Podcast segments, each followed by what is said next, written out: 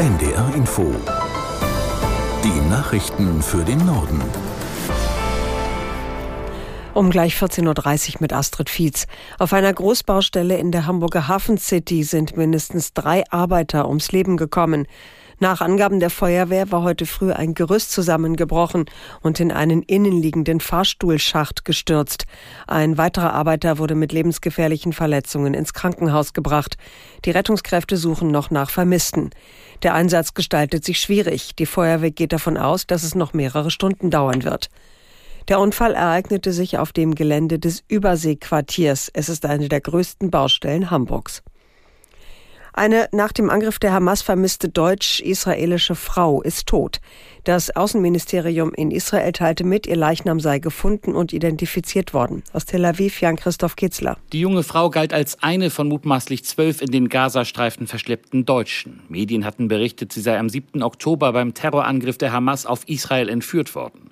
Terroristen hatten ein Musikfestival am Rande des Gazastreifens angegriffen und dabei mindestens 260 Menschen getötet. Zahlreiche weitere wurden verschleppt, darunter angeblich auch die junge Deutsche. Ihre Mutter hatte angegeben, sie auf einem Video erkannt erkannt zu haben. Zuletzt soll sie mit schweren Kopfverletzungen in einem Krankenhaus im Gazastreifen gelegen haben. Diese Version stimmte aber offenbar nicht. Neuesten Erkenntnissen zufolge war die junge Frau nicht verschleppt worden und starb in der Nähe des Festivalgeländes. Insgesamt 239 Geiseln wurden nach israelischen Angaben in den Gazastreifen verschleppt. 50 von ihnen sollen laut Hamas-Angaben, die sich nicht überprüfen lassen, bei israelischen Luftangriffen ums Leben gekommen sein. Die Inflation hat sich im Oktober deutlich abgeschwächt. Nach vorläufigen Berechnungen des Statistischen Bundesamtes liegt sie bei 3,8 Prozent. Das heißt, Waren und Dienstleistungen kosteten durchschnittlich 3,8 Prozent mehr als im Oktober des Vorjahres. Das ist der niedrigste Wert seit zwei Jahren. Im September lag die Inflationsrate noch bei 4,5 Prozent. Die Europäische Zentralbank sieht eine Inflation von zwei Prozent als ideal für die Wirtschaft im Euroraum an. Die Ukraine hat nach eigenen Angaben einen Stützpunkt der russischen Flugabwehr auf der Krim angegriffen. Das Militär habe Wasserdrohnen und Raketen eingesetzt. Der Einsatz sei erfolgreich gewesen. Weitere Einzelheiten wurden nicht genannt.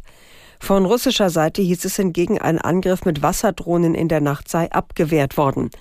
Russland nutzt die Halbinsel Krim als Basis für Nachschub für seine Truppen in der Ukraine.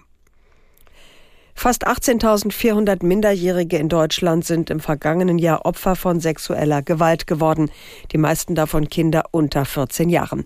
Das geht aus einem Lagebild zu Sexualdelikten gegen Kinder und Jugendliche hervor, das vom Bundeskriminalamt erstmals erstellt und heute vorgelegt worden ist. Aus Wiesbaden Wolfgang Hetfleisch. Bundesinnenministerin Faeser spricht angesichts der BKA-Zahlen von einem entsetzlichen Ausmaß des sexuellen Missbrauchs an Kindern und Jugendlichen. Das BKA hat mehr als 15.500 Fälle erfasst. Das liegt leicht über dem schon sehr hohen Wert im Jahr 2021, als die Delikte, die im neuen Bundesland Lagebild erfasst wurden, noch Teil der allgemeinen polizeilichen Kriminalstatistik waren.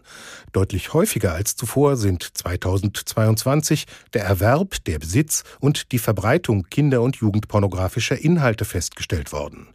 Bei diesen Delikten hat die Polizei laut Bundeslagebild knapp 49.000 Fälle erfasst. Beim Großteil davon geht es um pornografische Darstellungen von Kindern. Bundesgesundheitsminister Lauterbach will die Früherkennung von Herz-Kreislauf-Erkrankungen verbessern. Er kündigte an, gemeinsam mit Ärzten, Apothekern und Krankenhäusern einen Gesetzentwurf auszuarbeiten. Geplant ist zum Beispiel, Risikopatienten gezielt anzusprechen und mehr Früherkennungsuntersuchungen in Apotheken anzubieten.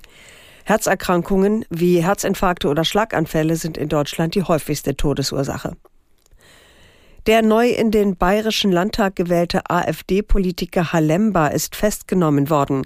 Die Staatsanwaltschaft Würzburg gab an, gegen ihn werde unter anderem wegen Volksverhetzung ermittelt. Aus München Katharina Pfadenhauer. Nachdem die Polizei das ganze Wochenende nach dem 22-jährigen AfD-Politiker Daniel Halemba gefahndet hatte, wurde er heute Morgen um 8 Uhr in der baden-württembergischen Stadt Kirchheim unter Teck festgenommen. Er soll nun dem Ermittlungsrichter in Würzburg vorgeführt werden. Halemba stammt aus dem baden-württembergischen Main-Tauber-Kreis und gehört der umstrittenen Burschenschaft Teutonia Prag in Würzburg an. Gegen mehrere Mitglieder ermittelt die Staatsanwaltschaft Würzburg unter anderem wegen Volksverhetzung und des Verwendens von Kennzeichen verfassungsfeindlicher Organisationen. Halembas Anwalt teilte am Samstag mit, an sämtlichen Vorwürfen gegen die Mitglieder der Prager Teutonia sei nichts dran. Die AfD-Fraktion im Bayerischen Landtag hatte noch am Wochenende von der designierten Landtagspräsidentin Ilse Aigner eine Versicherung verlangt, dass Halemba nicht im Landtag festgenommen werde, sollte er erscheinen. Das waren die Nachrichten.